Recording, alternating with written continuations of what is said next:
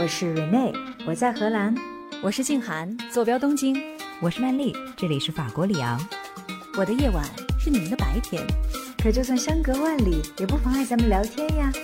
欢迎收听时差八小时。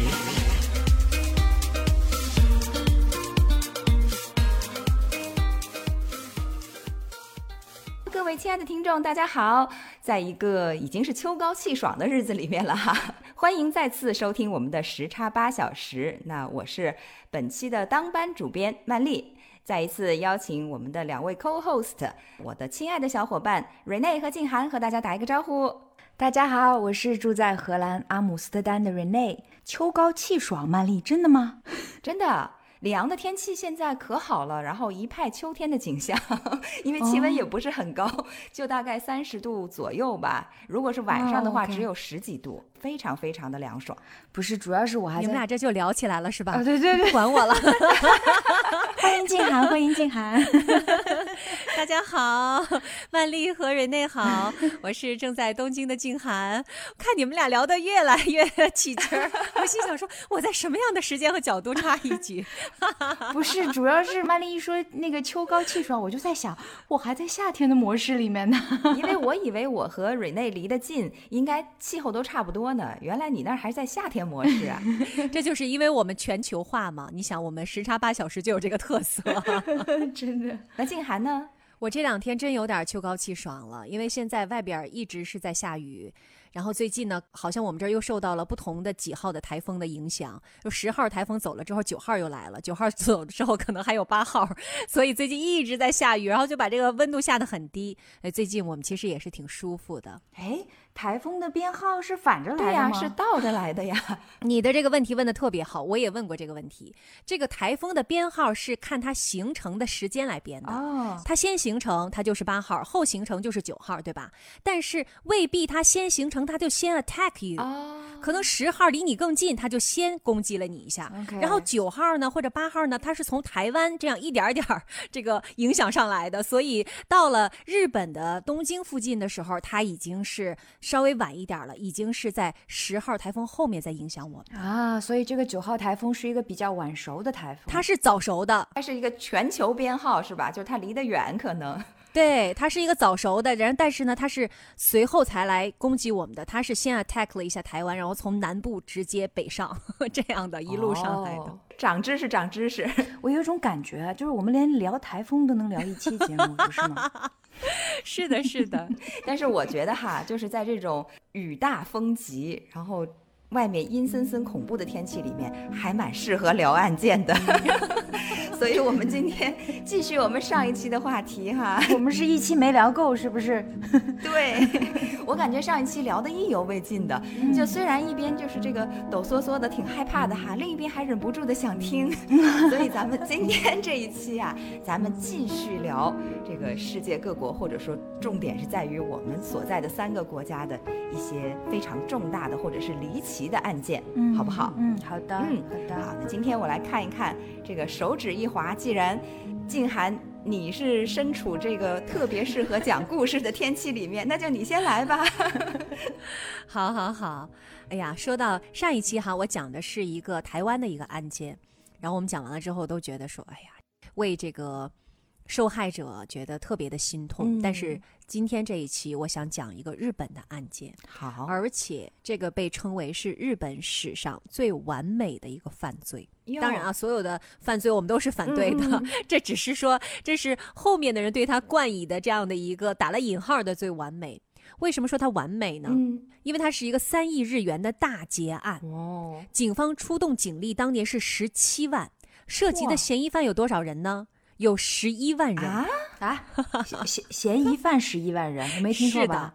没听错。但是这个结局是什么样的呢？我先卖一个关子哈，先不告诉大家。好奇心完全被激发出来了。先记住，这是一个三亿日元的大劫案，这是当年的三亿日元，折合成人民币是现在的人民币应该是一亿两千万人民币 ok。但是只是三亿日元被劫走了，可是他花费多少钱来破案呢？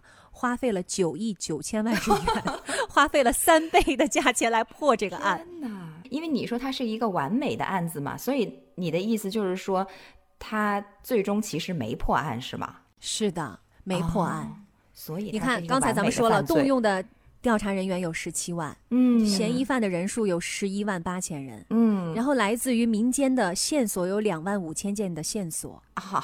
但是，直到日本的七年的刑事诉讼的时效结束的时候，还没有破案。所以最后政府没有破案，是因为他们觉得再花下去追加成本太高了，所以不破了吗？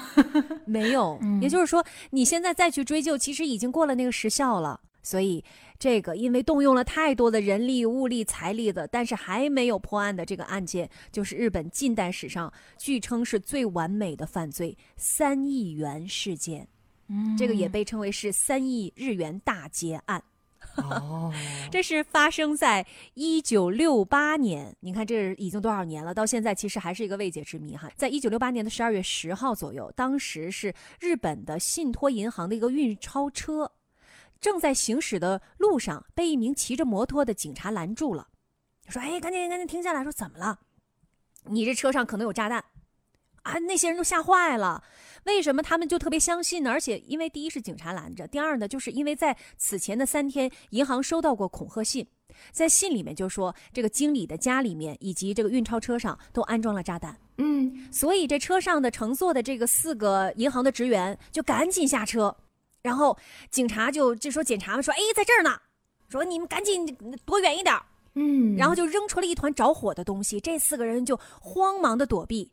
这时候警察就钻进了运钞车，然后开着这个车扬长而去。我天，把这个车给劫走了，这么简单，就这样，就这么简单。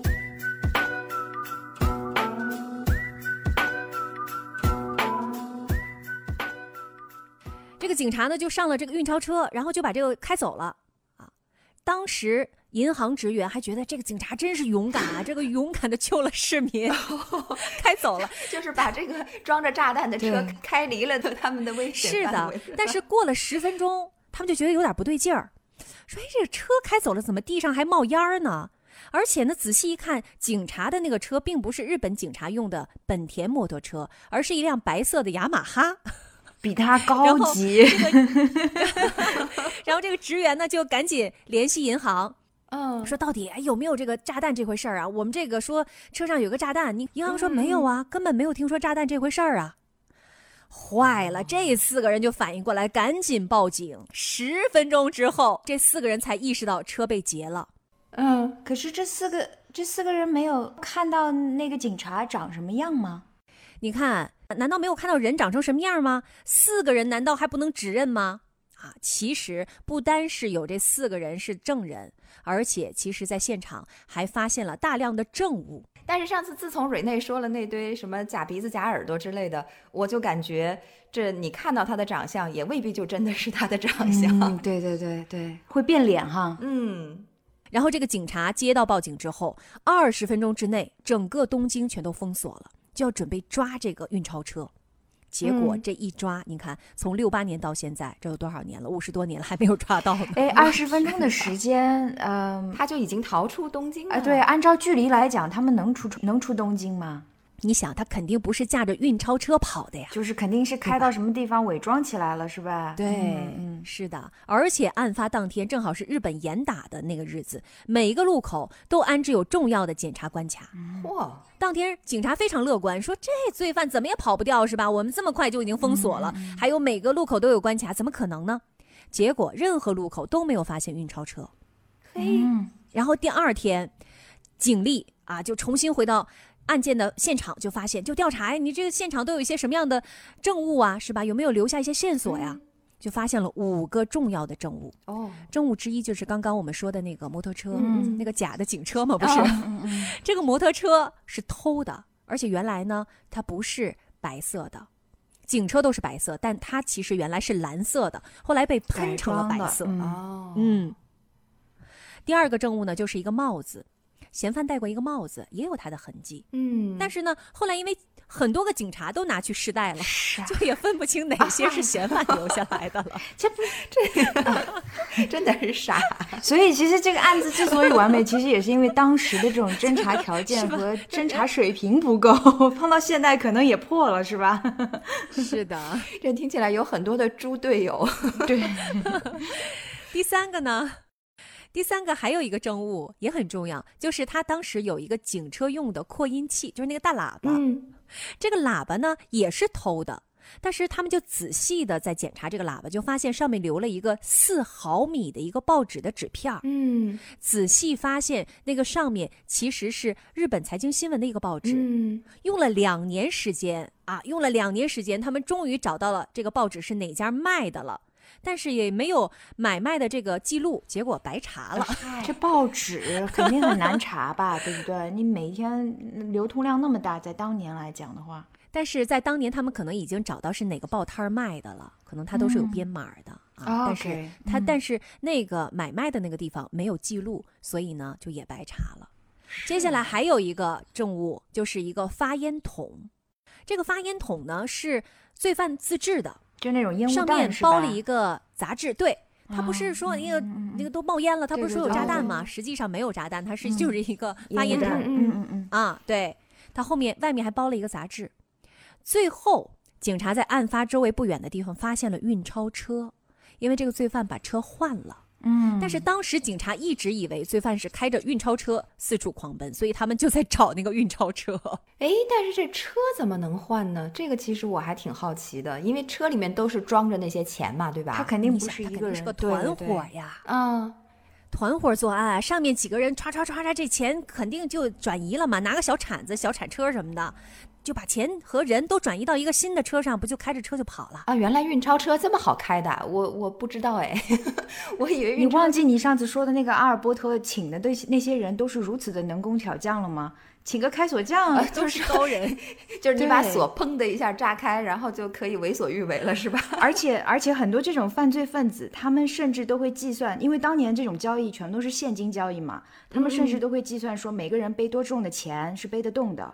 然后，对他们都会测试，就是你背着这些钱跑得动吗？那你换个车，其实应该一只要是有预谋的，肯定可以做得到。嗯，哇，是的，果然是完美犯罪，算无一 策呀，这个。是，嗯，所以根据所有的这个车上留下来的蛛丝马迹，后来警方也判断了，跟咱们的判断是一样的，说是团伙作案，作案人员起码在三个人以上，而且其中一个人应该是女性。哦，还有女性，对他们认定说其中一个人可能是女性，后面就开始调查了。不是说有十一万八千人被列入嫌疑人的这个名单吗？对呀。但是最终认定的这几个嫌疑人也因为证据不足而没有办法起诉他们。然后更可悲的呢，是一个嫌疑人因为受到歧视还自杀了。哎呦喂，天哪！这个就就相当于有点以死证明清白了，是吧？是的，是的。后来在七年的整个的刑事诉讼的有效期里面，警方其实还是。做了大量的工作，也出动了大量的警力，而且不惜花费。你看那么多钱是吧？财力物力，但是一无所获，而且越查越乱。后来就根本就没有头绪了。所以呢，在刑事诉讼有效期过后，就停止了所有的调查，而且呢，把所有的卷宗都封库了，不再允许有任何人私自去调查此事了。所以这个案件也被称为是。这个警方的完败 就是完全的失败。是当时呢，有一个案件的负责人，他是这个案件的一个很有名的一个日本刑警哈。他其实一直坚持认为是犯人是独自作案啊，认为罪犯只有一个人。嗯，但是当时也有其他别的一些刑侦人员就说这肯定是多人犯罪，你这怎么可能一个人就把他给对吧？就就转转移了这么多的赃物啊、赃款什么的，这个存在根本的一个矛盾。嗯，而且呢，从案件来看也特别的蹊跷。所以呢，一个人实施的可能性似乎不大，嗯啊，但是呢，又从事隔多年，这个案件还是没有水落石出来看，独自犯案的可能性也的确存在，对，嗯，因为如果是多名罪犯守口如瓶，并不是一件非常容易的事儿，囚徒困境更容易发生，是的，哎，其实你刚才在讲这个案件的时候，我突然。冒出了一个疑问哈，就是因为你说七年刑事诉讼的这个期限已经过了，那么如果这个时候真的有一个人冒出来，他说我其实就是当年的这个犯罪团伙成员之一，那么警方你明明知道了这件事情，还能抓他吗？这得问一下我们的专业律师。哎，这个每个国家的法律不一样，还不一定呢。嗯。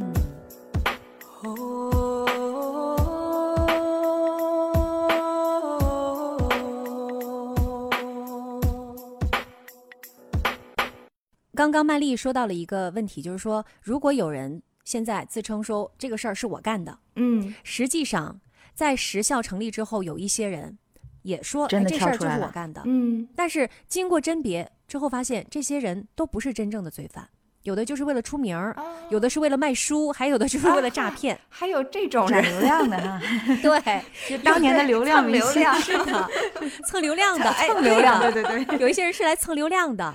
嗯，这这，而且呢，当年这个 犯人在使用烟雾弹的时候，其实发生了故障。嗯，结果呢，这个犯人只能用特殊的方法才能让这个烟雾弹发烟。还有呢，当年还有这个保险箱，除了现金和奖金袋之外，还放了其他别的一些东西。所以当时其实什么样的方式能让这个烟雾弹发烟，以及保险箱当中所放的其他别的东西。也就是说，当年很多的一些悬而未悬的、悬而未决的一些事情，其实只有真正的犯人才知道。但是这些人自称是犯人，他们没有办法解答所有的这些疑问。自圆其说，这个真是很好奇，也不知道在我们的有生之年还能不能看到 这个案子有一个结果。对，还有一点非常有趣，你想啊，他盗走的，也就是他抢走的那个是银行的钞票啊。连号的，他不是说对呀，都是连号，都是新的。应应该说，一般运钞车里面的新钱还是比较多的。嗯，但是被盗的这两千张五百日元钞票的这个号码一直在市面上是没有流通的。嗯，你看这一点也很绝，就是你说你想呃从他的这些钱上面哈反过去去找到人也没有，一直是没有流通的。你说抢了之后干嘛去了也不知道。抢了之后守着吗？埋起来？可能拿到国外去流通了。那可能又你们这个洗黑钱的这个领域里面又用得上了。是啊，真的，日元一直是被称为是货币界的 safe haven 嘛，所以其实在国外境外流通也是很大面值的。但那这是也是一个理论啊，哎，你要不要解释一下你那个 safe haven 的那个对你来解释一下，这个挺挺有趣的。对，为什么日元会是这样一个称号？有很多的货币其实都是市场流动的嘛，比如说美元啊、英镑啊、澳元啊，这些都是自由流动。但是这些流动的货币呢，在市场上肯定会因为经济状况有很大的波动，对吧？但是呢，日元一直被认为是一个保值型的货币。因为本身它可能不是一个长期交易的货币，它没有那么大受市场的一个影响，哦，所以就是在交易界普遍都认为，就是日元是一种比较稳当的货币，而且它其实又是可以自由流通的。比如说人民币也很稳定，但是问题它不是国际流通的，嗯，所以就没有像日元这么稳定。也就是人家不是说为了保值都会，嗯，拿一揽子货币嘛，就各种货币都持有一些。那日本。日元的在这个一揽子货币里面的作用，其实就是起到一个保底的作用的。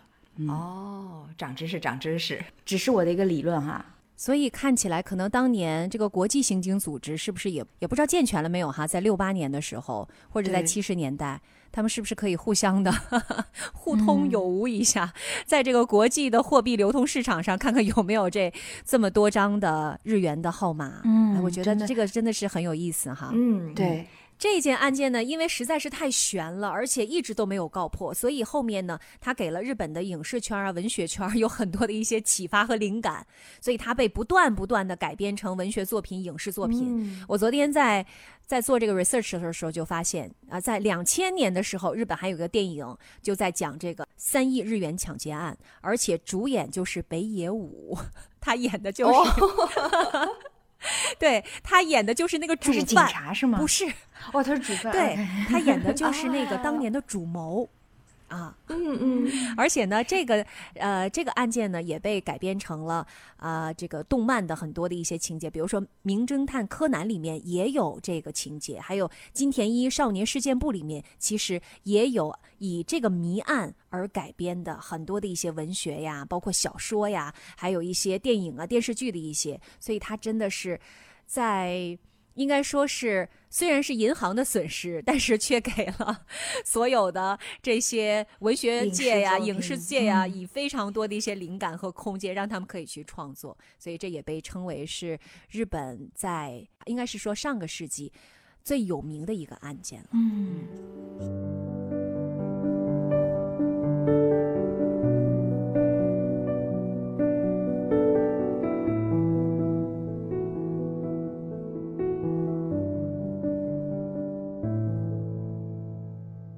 静涵给我们一上来讲的一个案件，其实就是一宗悬案哈，把我们的胃口都给吊起来了。那瑞内呢？瑞内，你今天要跟我们分享什么样的案例？哎呀，听了很多的抢劫案，听了很多的什么绑架之类的，我换换口味哈，我说一个不涉及任何金额的案子，它也很悬，但是呢，嗯，不需要破获，因为其实这个案件究竟该不该在法律意义上面去定论？嗯，还是有一定争议的，因为在这个事件出发生的时候，法律上并没有规定这是一个违法事件。嗯，哦，我说的很玄哈，那很好奇，嗯，讲讲讲讲。所以其实他就钻了这个空子了，对吧？也不能说钻了空子，因为，嗯，当时其实没有法律规定这件事儿到底违不违法，你不知道违不违法，所以你也不知道你当时的这个行为其实是。是否是真的是一个犯罪或者是违法行为嘛？就法律根本就没有讲这件事儿。嗯，有意思。哎，你这么说，我因为觉得有一句话叫做“法律是道德的底线”嘛。对，所以你这个都不知道它违不违法，那想必就是说它是一个在道德上肯定不怎么样的一件事实。但是可能是大家的一个盲区，没有注意到这样的一一种可能发生的情况，是不是？这是一个很好的问题哈，就是关于。在这件事情上的关于法律意义和道德意义的探讨，但是其实法律和道德这两个标准其实也都是随着时代的变化而变化的，对吗？就比如说以前女性女性投票其实就不是一件嗯在社会上面普遍接受的事情。那你从现在的观点，女性的投票根本就没有，她在法律上根本就没有这个存在。对，在道义上面，其实大家也挺认同的，因为女性的权利、女性平权其实也是现代更多的被提倡。但比如说在甚至是六七十年代的西方社会，都不是这样的一件事儿，对吧？所以道德的这个标准其实也是随着时代的变化而而在不断的变化当中的。说的很玄哈。那接下来我先把这个案件介绍一下，然后我们再做这一番讨论。这个事情呢是这样的，就是荷兰一位已故的妇产科医生，记住啊，这位医生已经去世了，他的名字呢叫 Jan Kabat 卡巴特。呃，上次呢，我的两位小伙伴就提出来说，那个荷兰人的名字很难记哈，所以我要加深一下大家的印象，他的名字叫卡巴特。他呢利用职务之便偷梁换柱。把自己的精液呢供给希望通过人工受精方式受孕的女性。这个停，慢一点，我觉得你需要强调的是“精液”这两个字。对，精液。嗯，所以这是一个男性妇产科医生，是的，是的，男性妇产科医生用自己的精液供给希望通过人工受精方式受孕的女性。所以他是偷梁换柱是吗？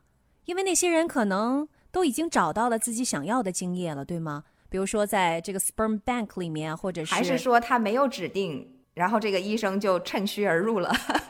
我要详细的介绍一下，这个案件发生的时间不是现代，而是在八十年代和九十年代。具体的时间呢是在一九八一年到一九九三年之间。嚯，还时间还不短。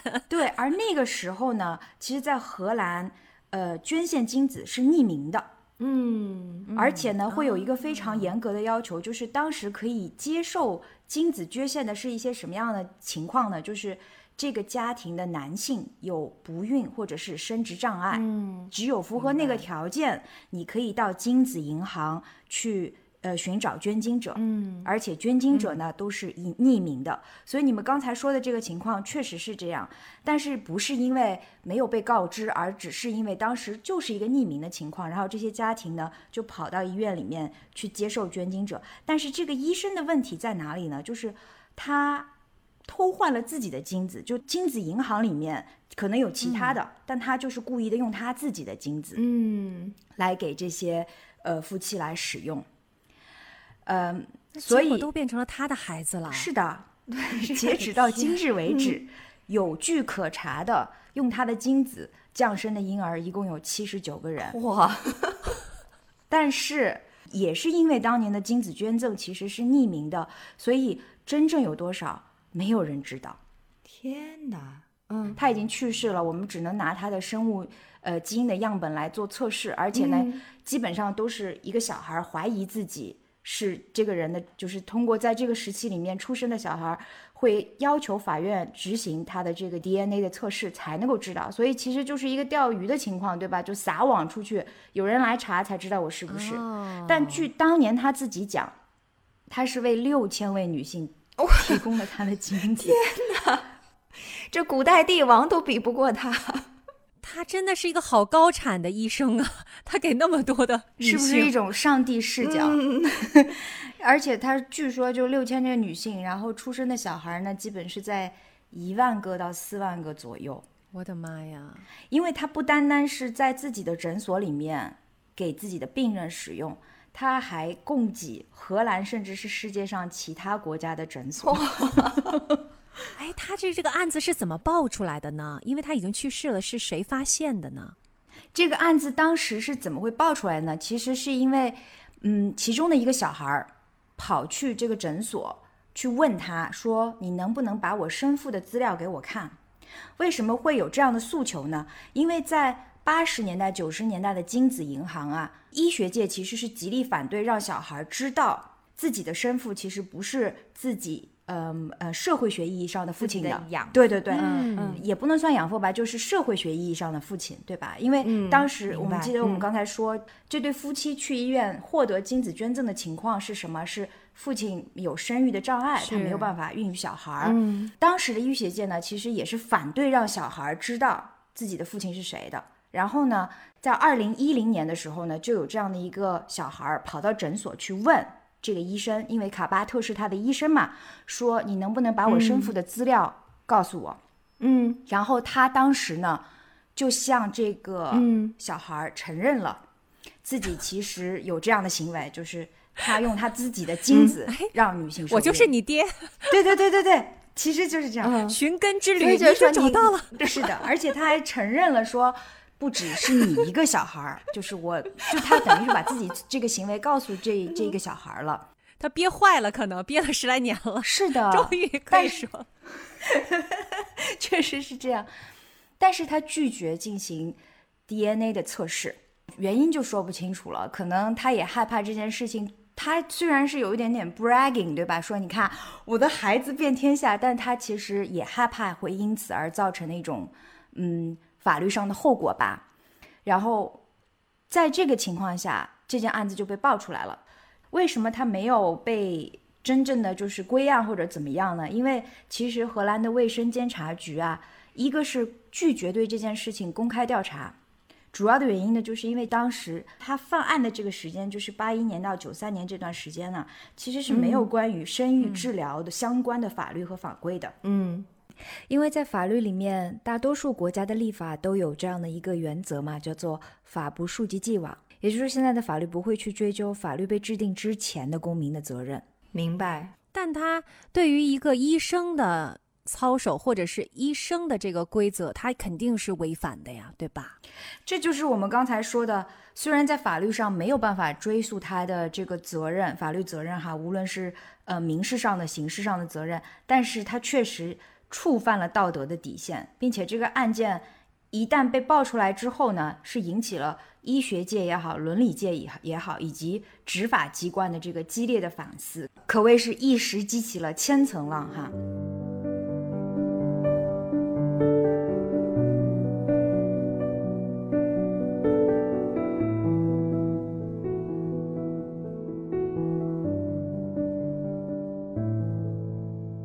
因为他的他的案子爆出来之后，新闻上就能看到他的长相啊怎么样，然后有一些家庭的小孩就知道自己其实人工受精而来的，发现自己跟他长相上面很像，于是呢，就有差不多有二十三位小孩联合的向法院提出了诉请，说希望去做 DNA 的测试。我们要知道，其实真正的人类社会啊，就是开始有 DNA 测试的这个普及，就是我们每个人都可以说跑到医院去做个测试，其实也就是二零零一年才开始的事情。然后直到二零零四年的时候呢，荷兰才出了一部法律啊，禁止。不向孩子告知，就是说，如果孩子去询问我的生理意义上的父亲是谁的时候，医院需要去，嗯，有这个知会的这个义务，是二零零四年才有的。所以在结合这种这个环境的变化之后呢，这些小孩就向法院起诉了，就是说，我们希望知道是不是他是我的生身父亲。他说了他是我爸，但是他。他拒绝向我证明，不提供证据。对，是的，他只是说，是的，不提供证据。然后这个事情就真正开始就在社会上炸锅了嘛，就开始调查了嘛。是，你想这个耗时这么多年，一直是到二零一七年六月份的时候，法院才真正的判决这个二十三位起诉起诉人可以利用他的遗物，嗯，来取样 DNA 做生物测试。为什么是遗物呢？因为就在六月之前的两个月，就是在二零一七年的四月份的时候，这老头去世了。哦，他活了九十岁。嚯，那看来 DNA 还不错。真的是有一个插曲，我要告诉大家，就是这个老头活了九十岁，他一生就是他真正的生活当中结了三次婚，嗯婚内生子就有十一个啊！天哪，他就热爱生孩子，真的是。对的。子嗣遍天下，再加上刚才他说他声称是有多少个孩子，几千个是吧？呃，上万个，一万到上万个之间。对，天我的妈呀！他自己说的。我就想让我想到了有一个美剧，就是有一个女孩，她有一天她老爸死了，她悲痛欲绝。我说啊，天哪，我那么爱我的一个爸爸死了。然后就在同一天，他们家房门被敲开了。然后外面站着很多的人，说：“其实我们是同父异母，都是亲兄弟。” 就是那个片名叫什么来着？我和我的一百零八个什 么兄弟姐妹什么之类的，就跟这个特别像。这个更夸张，是我和我的两万个兄弟姐妹。瑞内的这个故事，我觉得这个医生绝对是人类历史上从古到今这孩子最多的一位男性了。上帝视角是不是？就是后宫三千也这个比不上，比不上，比不上。你想啊，这个是大工业生产啊，对吧？你要是后宫三千还都是自己的小孩，就还是后宫三千你。身体其实你跟不上，你比不上这个 大工业生产，这多厉害呀！哎，跑偏了，跑偏了，来来来，跑偏，对，对不起，对不起。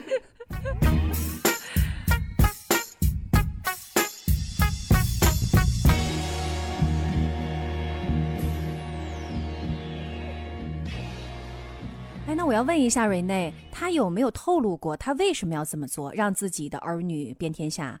会不会有一天，整个的荷兰人都是他们家的？近亲结婚，不知道这方面有没有这样的一个意图哈？但是呢，他的真正的小孩就是社会意义上的这个小孩，我们现在这个很难分清楚怎么说。他的婚内小孩，对对，婚内的小孩就受到采访，然后呢，他们就说，其实他们的父亲认为自己当年呢是做了件好人好事儿。我刚才是这么猜的，因为我们刚才说八十年代的时候，精子精子银行才刚刚开始嘛。其实当时精子的捐赠者资源是很少的，供不应求。是，而且呢，虽然说这个接受捐精的这个条件很严格，必须比如说婚内有一方是有这种呃生殖障碍、有不孕不育的情况，但是这些家人呢都会提出要求说，我们希望得到基因好的精子。呃，这个可能全世界也都一样啊，要长得高的，要长得好看的，最好是受过良好教育的，然后智商可能还超过一定水平的，对吧？所以就使得这种供不应求就更加的厉害了。而这个医生呢，他其实是就像我说的，他在医学界其实在当时已经是一个有一点名气的人了。而且你想，他是医生，然后又是很多医院的生殖学的这种这种顾问之类的，所以他算是高智商吧。然后应该也长得还行，我看那个照片长得还可以，所以在他看来，就是他认为他他自己是一个优良基因，是的，所以他觉得我就是做了一件好人好事儿。天哪，这得有多自 恋？哎，对，也不排除这种可能性啊。就是说，他一开始真的就是单纯的想做件好事，但是后面就慢慢慢慢的收不住了。当他意识到这已经形成了一个规模，几千几万个孩子都 出去的时候，这事儿就刹不住了呀。这个就不得而知了。哎，我觉得，嗯，我觉得他的这种想法和现在很多的一些所谓的直男的想法。有点像，当然咱们不能去打击所有的直男，就是某一部分哈，都觉得自己的基因特别好，然后就让自己的基因一代一代的传下去。说可能找一个老婆也好，或者什么也好，你最重要的工作就是把我的基因传下去。那这个医生他其实做的更绝，我不需要婚内，三个太少是吧？十一个太少。那我就直接用这种大工业化生产的方式，反正把我的这些优良的品种是吧传下去，传下去了之后，你想这三万个，再接下来下一代的下一代九十岁啊，哇塞，他要是在生前可以把他所有的这些子子孙孙都聚集起来，我看这个这是一个很成规模的事儿，一个足球场，太可怕了。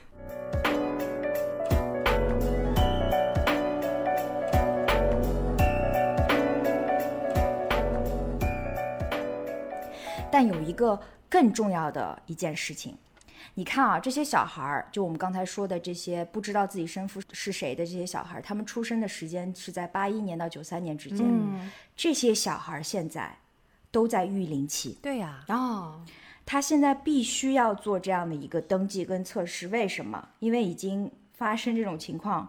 两个长得相像的人，万一相爱了呢？万一最后变成夫妻了呢？是啊，同父异母。是的，是的，嗯，那可能就会出现，比如说婚内出生的小孩是有生理缺陷之类的，所以他必须要知道自己的父亲是谁，这一点很重要。尤其是我们刚才提到的这个一万到四万的可能的小孩，这密度还挺大的，整个荷兰都是他。对对对，所以发生这个的可能性。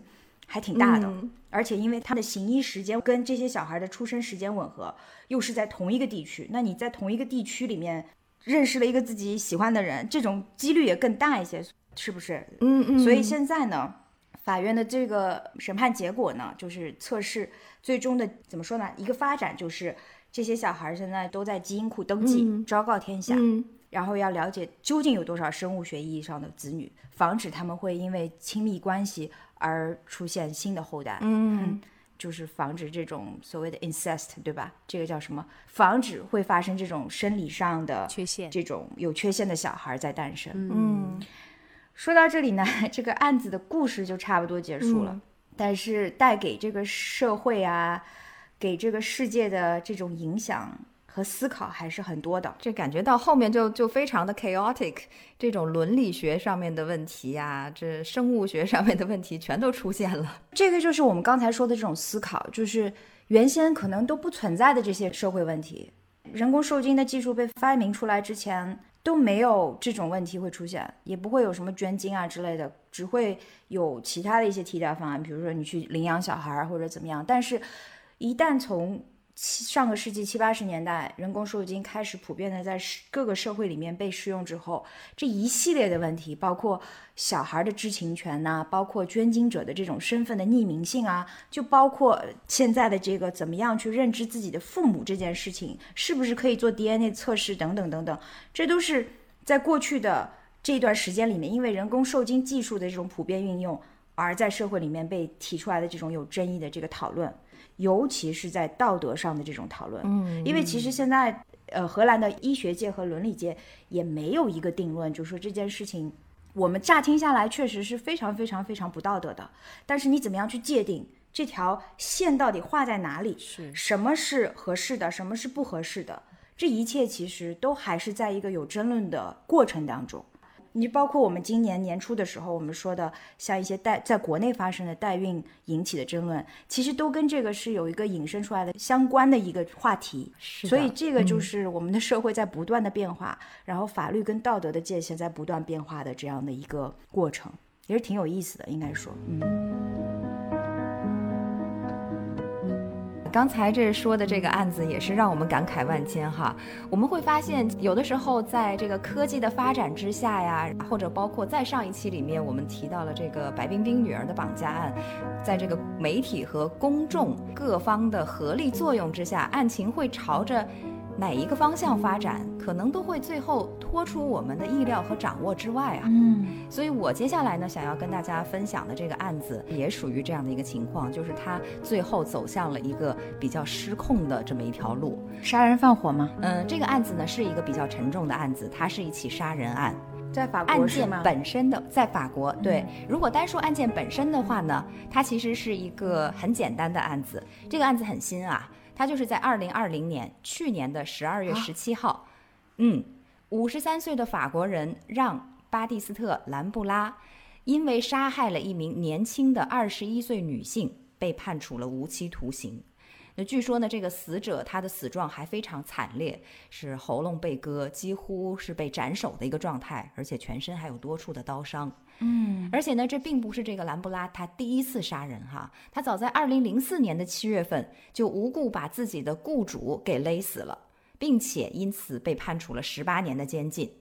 但是呢，二零一五年的时候他被提前释放了，嗯，所以也就造成了去年的这个惨剧再一次发生。嗯，而且两次杀人，这个兰布拉他都说不出任何的理由，在法庭上他甚至都公开承认说：“我就是想要杀人。”单纯就是要杀人。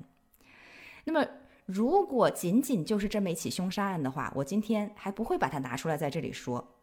但是事实上，这个兰布拉的杀人案在法国是受到了非常广泛关注的。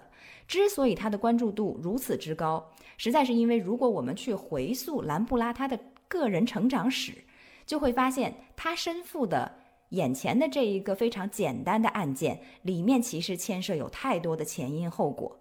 因此，我们很难用单一的口吻去论定他这个人，因为早在一九七四年的时候，兰布拉当年只有六岁，他其实曾经是全法家喻户晓的一个红毛衣绑架杀人案当中的受害者。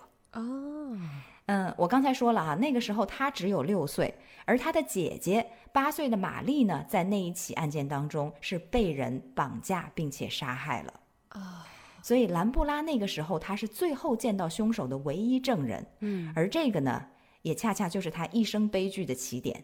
这一起绑架案从此成为了他数十年挥之不去的噩梦，最终呢，酿成了一次一次新的悲剧。嗯，我是想到了，一般就是凶杀案这个事情，嗯，我是第一次听说这样的案例，就是受害人最终变成了加害人，哈。但是在很多的性虐待的，或者是尤其是幼儿的性幼童的性侵的案件当中，这种情况很经常发生。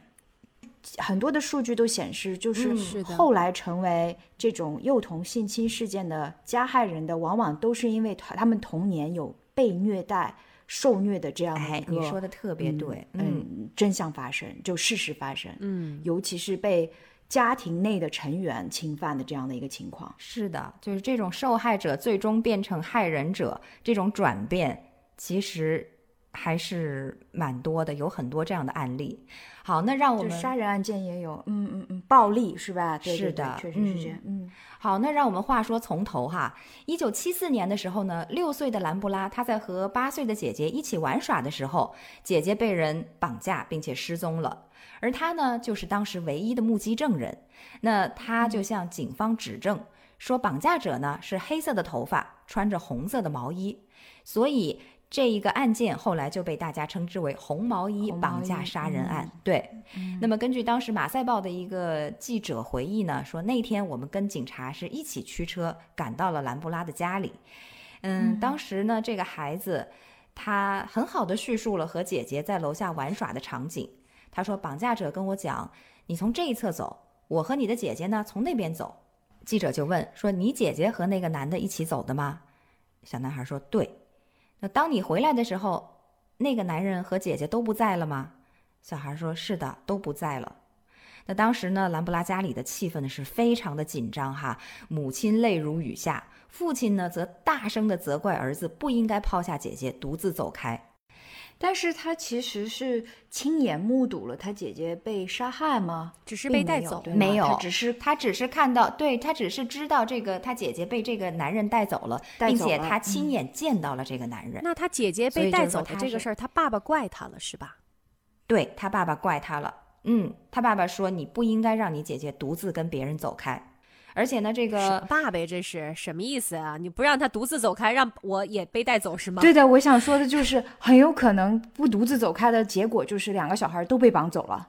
哎，你们说的其实非常对，这就就取决于就是说一个父亲或者说作为家长他看待问题的角度是怎样的，而他之后根据他自己的这个理智和情感判断，怎样去对待他的孩子，在发生了这么。可怕的一件事情之后，其实对于他孩子今后的成长道路，他的心理是有着非常重量级的影响的。其实都是创伤的处理，不单单是父母，还有小孩。其实创伤处理本身就是一门 很难的课，对吧？就是这就是为什么要用专业的角度，要要有专业的辅导的情况下去这种 post trauma 怎么样来治疗之类的。但我觉得一般的父母其实也不会像他爸一样，说实话，因为我自己是有孩子的。如果说我有两个孩子，一个被人掳走了，另外一个那，我肯定宝贝的不得了。而且他才六岁啊，他能够他能够承担这种责任和后果，他是不可能的呀。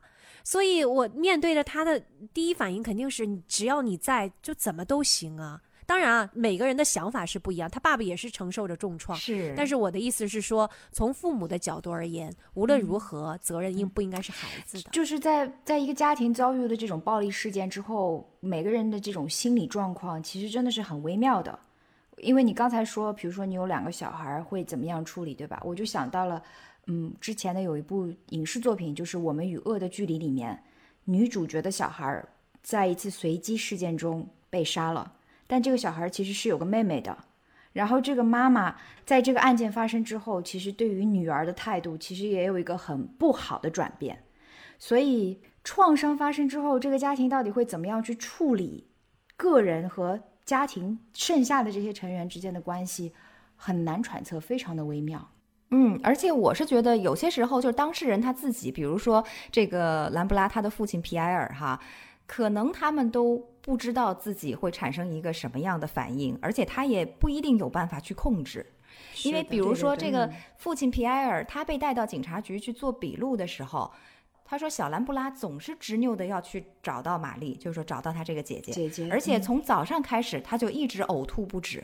所以这个父亲他其实是知道的，对，就是说这知道这小孩子他自己也很爱他的姐姐，也想找到他，这个心理和生理上也都承受了很大的痛苦。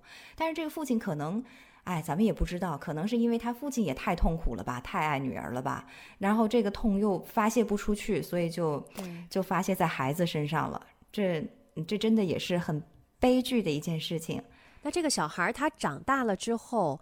他又做了这么多的作恶了之后，其实是因为他童年的这个创伤吗？我觉得应该是的一种推测，一种理论。嗯，按照我们的常规推测来说，觉得这应该是有很大的关联性的。那他犯的，他成年之后犯的这两起罪案，他杀人其实呃是随机无目的的杀人呢，还是跟两个受害人都是相识的呢？呃，看起来应该是随机无目的的，因为第一个人他是认识的，但第二个人就是一个路人。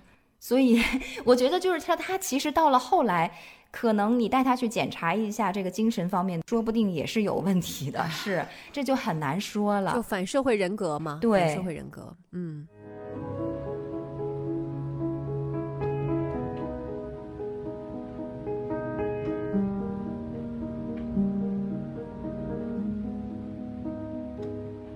我就记得有个律师曾经说过一句话，他说：“所谓的好人坏人的差异。”真的只是取决于一瞬间的选择，或者是运气使然，在这个人身上得到了一种体现。是的，真的是这样。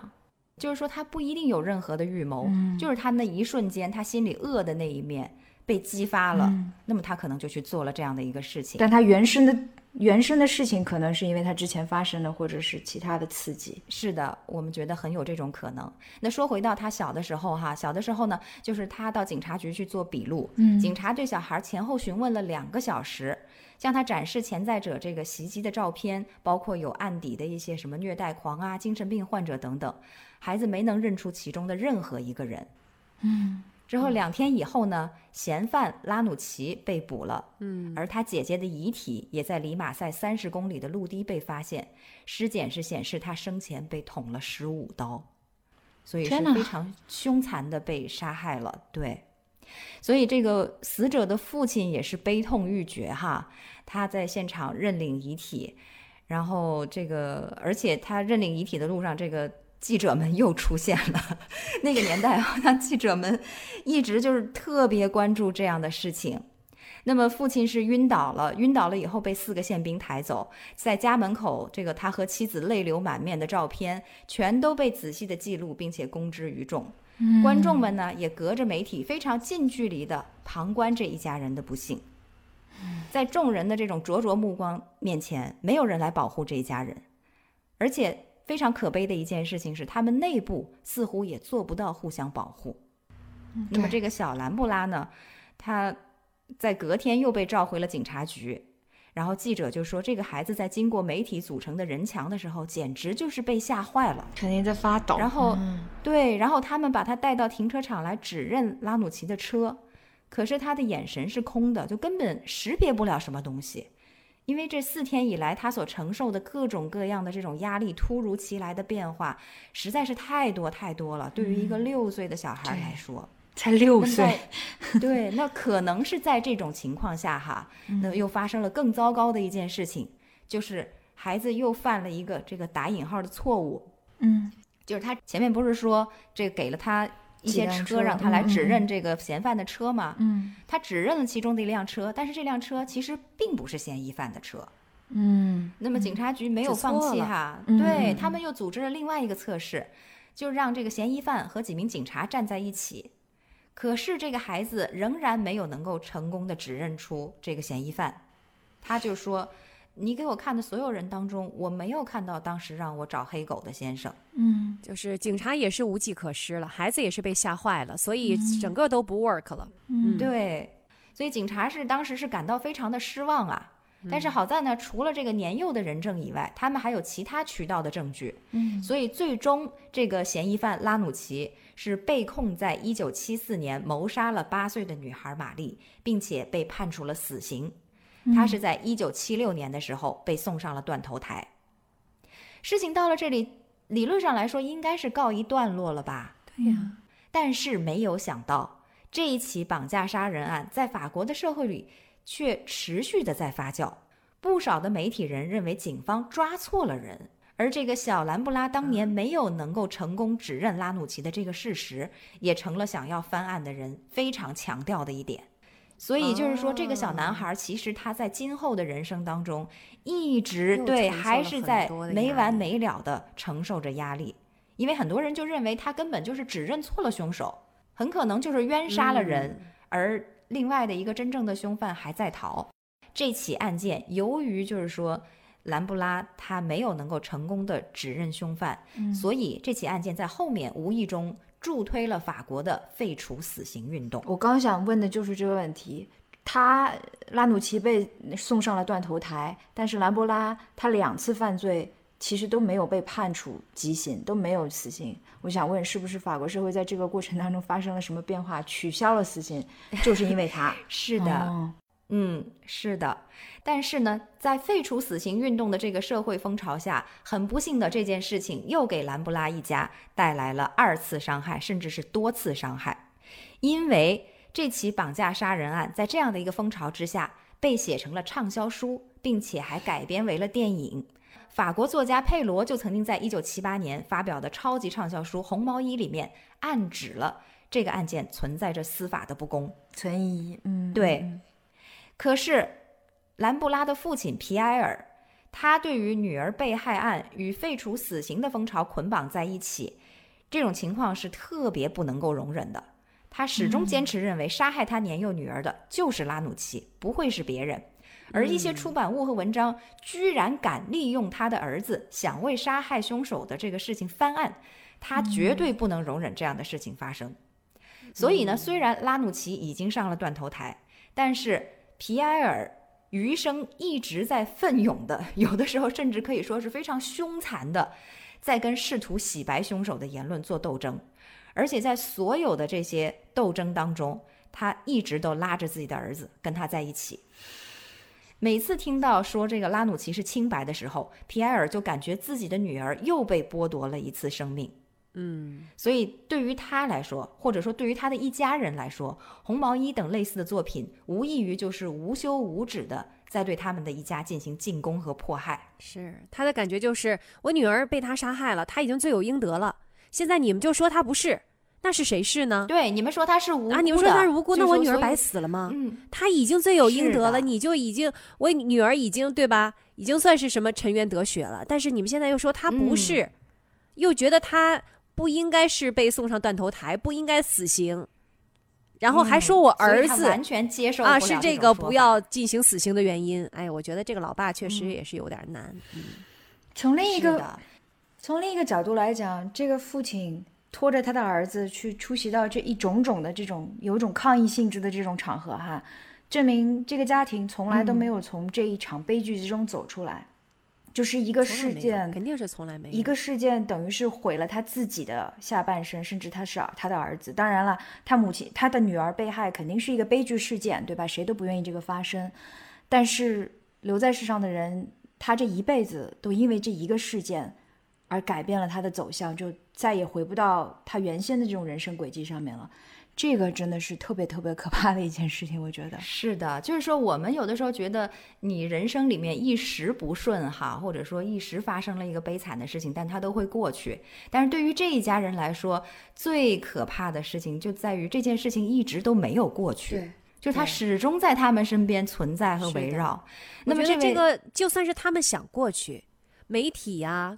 这些其他的畅销书啊，也不让他过去。对，就始终没有放过他们。是的，再加上，其实这这件事儿对他们本身来说，其实就是莫大的一种打击。我觉得我们有的时候没有过经历过这种人生的一种突然袭击的时候，突然的打击的时候，可能很难想象他说：“哎呀，就走出来嘛，走过去嘛。”但是。真的是有过这样人生重大创伤的时候，真的走过去，第一很难，第二就是这个环境也不允许他们这么做。嗯，是有的时候就是你光是失去一个女儿，而且是以这种方式失去一个女儿，已经是非常难以承受了。哪怕就是说身边的人都对你很友善，一直在安慰你，这个创伤都需要慢慢慢慢的去平复。更何况他这一波未平，剩下的还有其他的各种各样的后续的事情来继续冲击他这一家人，这确实是非常难以面对的一件事情。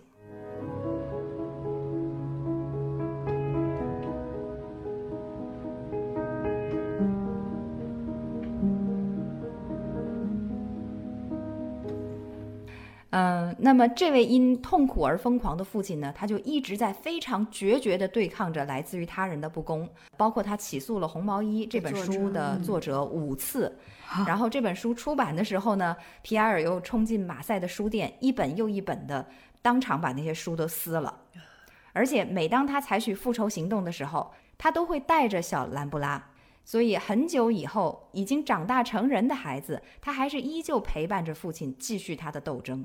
很可怜的父亲，也非常可怜的儿子。是的，真的是这样。嗯，然后皮埃尔的前律师呢，就曾经回忆说：“我们总看到兰布拉在皮埃尔的身边，什么也不说，就像一个目睹一切的静物。但是我的感觉呢，他好像是在赎罪。那对于小兰布拉来说，他可能会觉得哈，他自己犯下了四重罪。第一个当然就是他当时不该留姐姐独自一个人。第二个呢，就是他是幸存者。”他活下来了，但是姐姐死了，他觉得这就是一种罪。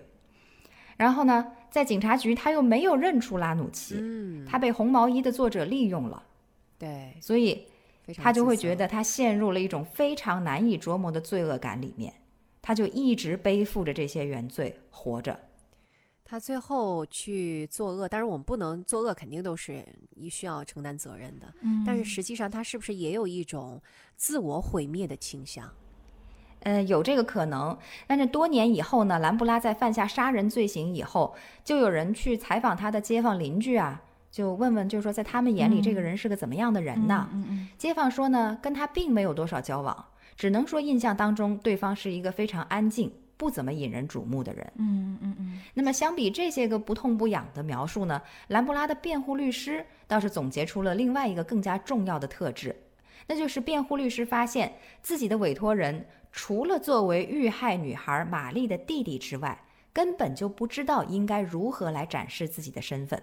哦，他不是，他没有其他的人格，他是。没有其他的人的一面，甚至在回答对于他自身罪行的问询的时候，他也总会不自觉地绕回到姐姐玛丽身上。所以换一句话说，兰布拉就是仍然深陷在身为受害者弟弟和目击证人的过去当中，他的自我定位存在这种凝滞，这个已经形成了一种偏执，一种他永远没有办法去摆脱的噩梦。嗯，所以我觉得，就真的当家庭的不幸长年累月的变成为公共事件，那么所有的这些负面的情绪，包括厌恶啊、怀疑呀，还有对抗社会啊这些情绪，就都会在他心里占了上风。那在回顾当年，不论是媒体还是宣传废除死刑的作品的这个作者，还有他们的团体，都成了悲剧的幕后推手，使得曾经的受害者呢走上了杀人的这么一条不归路。就如果我们说这些愤懑过于激烈的爆发，并且是通过杀人的举动爆发，嗯，当然所有的情有可原都会作废哈。嗯，所以这兰布拉最终他去年不是再次杀人吗？他是被判处了终身监禁。而这一次的审判，听众席的第一排终于再也没有了他父亲皮埃尔的面容，因为皮埃尔已经于七年以前去世了。嗯，对。嗯，好，所以我这个案件就说完了。这是一个非常让人唏嘘和深思的案件。是的，是。那我记得，对我看了这个案子以后呢，我就记得国内大概是从十几年前吧，大家开始渐渐关注起一门学科，就叫做犯罪心理学。对，就一个人他的犯罪，他的动机。犯罪的成因，还有它周边的环境和人物所起的作用，真的太重要，太重要了。嗯，所以我们今天就是在整个讨论的结尾哈，我也想在这方面。咱们多聊几句，也听听你们在这方面的看法。其实一说到犯罪心理，就让我想到一个美剧，它是一个犯罪心理非常受欢迎的，对，就叫做《犯罪心理》哈。它已经都好像十几季了。是的，我是它的忠实的观众，而且它也是多次获得艾美奖。它其实里面讲的这个故事呢，就是美国联邦调查局下属的一个行为分析部门，就叫 BAU，其实就是行为分析师们，嗯，他们就会剖析最棘手的案件。然后分析这些凶手的心理和作案特征，嗯，然后在他们再次施暴之前预测出来他们下一步的行动，协助当地的警察捉拿凶手。啊，所以其实这个里面，他的整个的他们的一些工作方法，其实涉及到很多不同的一些领域。刚才我们说到的，比如说心理学呀，但实际上也有很多一些更加细致的一些学科。嗯。是的，其实就是对他们所有的犯罪嫌疑人的行为的调查，然后基于对案件的经验研究，然后来证实啊，他下一步可能会做什么，涉及到比如说暴力行为啊、威胁呀。然后还有一些危害儿童的犯罪啊，成人呐，包括一些腐败啊，还有其实都一些很极端的一些连环杀手的这些案件呢，他们都会到参与到其中。这是一个真实的部门，只是把这个真实部门的一些案件把它提取出来了。然后其中当年也是有一些很著名的一些案件，又在这个美剧当中重演了一下。所以我特别特别的喜欢看，就觉得说他们真的是剖丝剥茧的把很多的罪犯他们背后的一些。犯罪的一些起因，然后再来推断出下一步他可能会做什么，哎，很有意思的一部。听了你的描述，我也觉得我很想把这个系列剧找出来看一看。而且你刚才说到一个点，我觉得，哎，就让我觉得我之前就没有想到。因为固然我们去追溯这个已经犯下的案子，过去他的这个动机什么的挺重要的，但是确实更加重要的就是防患于未然哈。如果说你了解到了一个罪犯他的这个心路旅程，能够防止他下一步的这个恶再做的更多，这其实是非常有意义的一件事情。其实后来我还看过这个部门的一个纪录片，就是说他们一开始会怎么会成立这个部门呢？嗯，一开始的时候，呃，大家都不知道什么叫这个行为分析，什么叫 BAU 啊，都不知道哈。嗯，只是有一个警探，他就发现了。他觉得这些连环杀手，就是那些美国历史上非常有名的连环杀手，他们其实都是有一套自己的系统的。嗯，所以他当时就在得到了非常有限的支持之下，他去这些监狱里面和那些罪大恶极的穷凶极恶的连环杀手们去做访谈。嗯。一个一个的访谈下来，嗯，其实你想要跟这些人访谈，你是需要有点智慧的，需要有点智力的，情商、智商都得够，然后把他们为什么会犯下这些罪，以及他们的比如说童年是什么样的，嗯，母亲对他们的影响是什么样的，包括之前我们讲到的，比如说有没有一些性侵害啊等等，嗯嗯，都把它写下来，然后他们再去做数据的分析和整理，嗯，最后它就变成一个 database 了。所以，所有的这些数据分析整理都会有助于他们未来其实再去做这个罪犯的一些画像、一些推断。嗯，它其实这一套系统是基于一个最基本的一个犯罪学的理论啊，就是所谓的三角理论，就是 crime triangle。它这 triangle 的三个角呢，一个就是最重要的，就最开始最顶端的那个角，就是犯罪意图跟动机。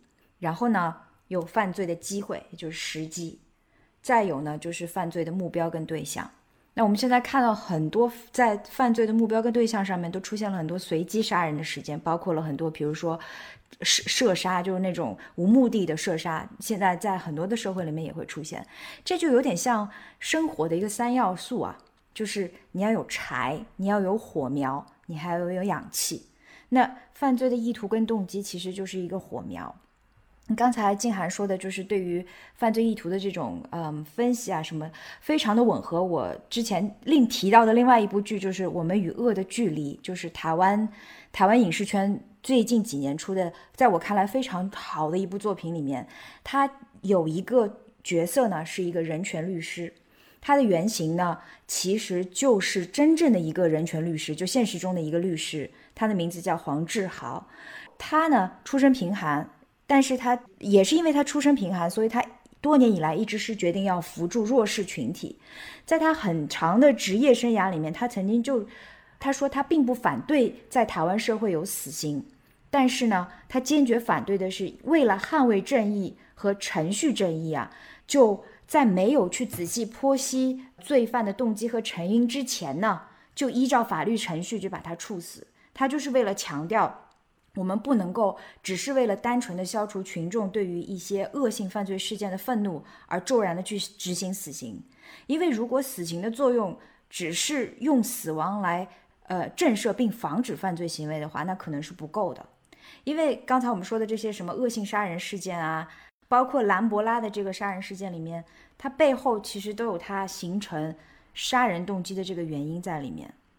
所以这是为什么？就是我认为。如果罪犯被处以极刑也好，会被处以终身监禁也好，如果我们不去做另一更深的一部分的研究和调查，并且找到补救的方法，那很有可能这个社会还会出现下一个罪犯。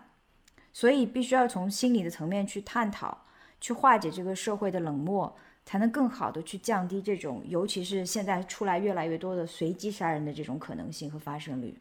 这是我想分享的。我插一句哈，其实刚才大家的这个讨论让我想到了我看的另外一本书，嗯，这个书里面就讲到了说，如果在我们日常生活当中，我们碰到了这种反社会人格者，我们应该怎么办？嗯，就你碰到他，你可能不知道他是对吗？他们都伪装的很好，嗯，他们说有三点，第一，三次原则，嗯，就如果一个人伤害你三次，那你一定要远离他。因为如果他两次两次的这个责任都没有做到，第三次你一定要离开他，因为就证明你一定在和一个骗子打交道。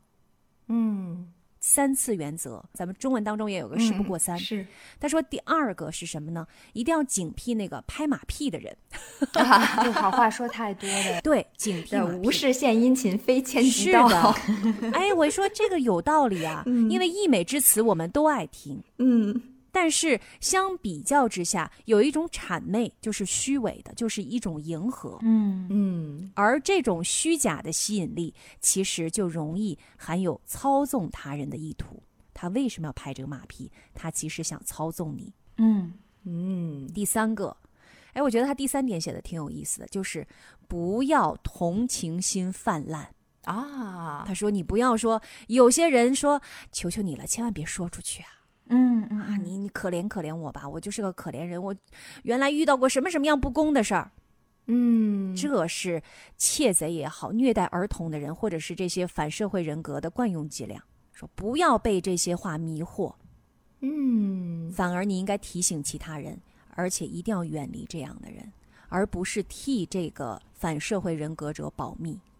哎，我觉得这三点也挺有意思的。可能我们有的时候就是老好人，对对对哎，嗯，还真是。不过说起来，这都是对，都是被利用了人性的弱点嘛。嗯，是的，在而且咱们情感可能上还觉得同情的同时，还必须保持一种理智的分析哈。你刚才说的这三点都是嗯嗯嗯是的，嗯嗯，是的。而且你看，他们点点都是打在我们这些正常人人性的弱点上，爱听好听的吧，嗯而且有同情心吧，对的，啊，而且会一次又一次的原谅别人吧。嗯哎，真的是。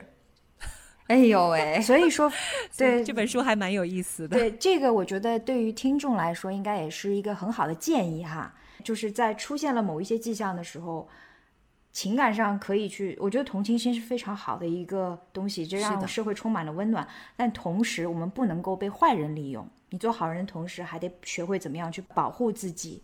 对对对，所以这三点还是挺好的，并且其实也是我们已经知道的道理，对吧？就是以前的这种寓言故事里面都听过，像东郭先生这样，对吧？嗯，所以就是说，既要做好人，也要有原则。要做有原则的好人。对，好，所以这句话也可以大致作为我们今天讨论了这么多的案件最后的一个总结性发言哈。其实当然了，这个世界上的各种千奇百怪的案件层出不穷，那我们可以引发出来的思索也是无穷无尽的。那我们今天呢，就给大家一个开放性的结局吧，就我们也不做任何的定论。在节目的结尾，还是感谢大家收听我们啊、呃由瑞内、静涵还有我为大家带来的时差八小时。那么再次跟大家这个发出一个盛情的邀请，如果你们。听完了我们的节目，觉得很有意思，想要和我们进行讨论的话，不要忘记给我们留言哦。那句话怎么说来着？瑞内什么一键三连，一键四连，这是我发明的一键。四连了。对对对，要留言、点赞、关注并转发，这是我们的一键四连。好的，好的，一键四连，我们非常热切的期待听众朋友们跟我们有一个互动哈。嗯，好，那今天的时差八小时我们就说到这里啦。我是曼丽，我现在在里昂。嗯、秋高气爽的天气里面，我前面已经说过了哈。那么我做完节目之后，准备出去走一走。我的另外两位小伙伴呢？我要继续上班。哎呀，大家，我们下次再见。我是住在荷兰阿姆斯特丹的 Rene，时差八小时，不见不散喽。我是住在东兴的静涵，接下来就是我周末的周五的晚上了，我要出去吃一顿大餐。我们下次再见，OK，那今天的节目到这里，我们下一期接着聊，拜拜拜拜。